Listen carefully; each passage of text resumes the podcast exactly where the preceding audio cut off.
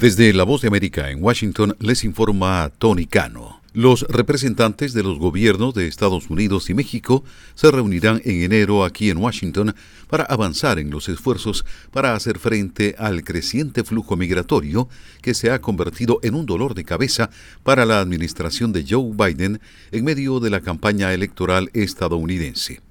Ese fue uno de los puntos acordados en el encuentro que sostuvo la víspera el presidente Andrés Manuel López Obrador con el secretario de Estado estadounidense Anthony Blinken, señaló un comunicado conjunto de ambos gobiernos que se dio a conocer este jueves.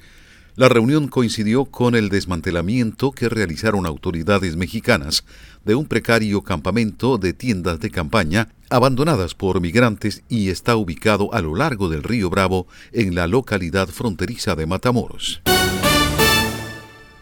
Los alcaldes de Chicago y Nueva York, además de Denver, reprobaron el miércoles sus peticiones de más ayuda federal y coordinación con Texas ante la creciente cantidad de solicitantes de asilo que llegan a sus ciudades en autobús y avión.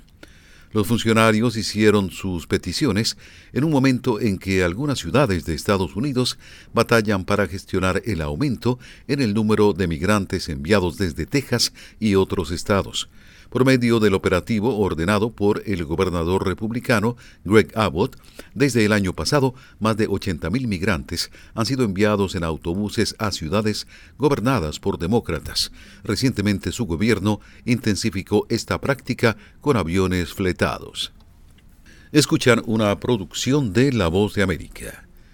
El anuncio de regulaciones potenciales para reducir drásticamente las ventas de vehículos a gasolina en Maine fue postergado por un año porque las agencias ambientalistas tuvieron que postergar una votación clave luego que una tormenta causó amplios apagones.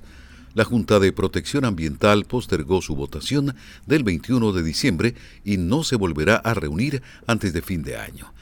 La demora significa que las regulaciones propuestas deben ser enmendadas antes de ser implementadas para vehículos de modelos del año 2028 en vez de 2027. El presidente Joe Biden prorrogó este jueves por dos años la suspensión de los aranceles al acero y el aluminio de la Unión Europea, mientras se negocian medidas que aborden el exceso de capacidad y la producción con bajas emisiones de carbono.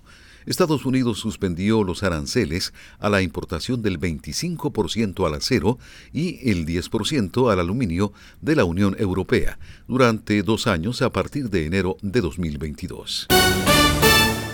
El número de estadounidenses que solicitaron el seguro por desempleo aumentó ligeramente la semana pasada, pero no fue lo suficiente como para generar preocupación sobre el mercado laboral o la economía en general. El Departamento de Trabajo informó este jueves que las solicitudes de la ayuda por desempleo aumentaron en 12.000 hasta 218.000 en la semana que terminó el 23 de diciembre. Desde La Voz de América en Washington les informó Tony Cano.